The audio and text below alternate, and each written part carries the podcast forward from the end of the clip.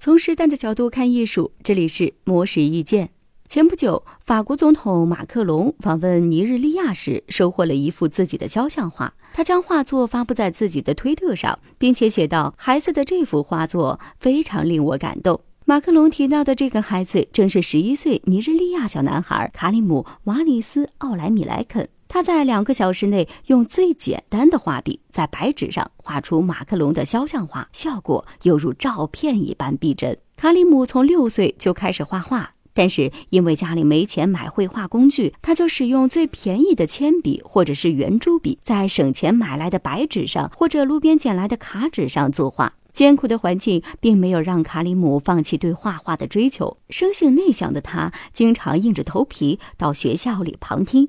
后来，阿约乌勒艺术职业学校院长看到了卡里姆的作品，深受感动，便破格邀请他免费入学。学校里的老师们更是每月自发组织给卡里姆购买绘画用具。卡里姆获得老师的专业指导之后，更是不放过任何可以练习的机会。下课之后，还会把教科书上的插画再按照自己的想法重新画一次，还可以静静地站着或者是坐着画上一整天。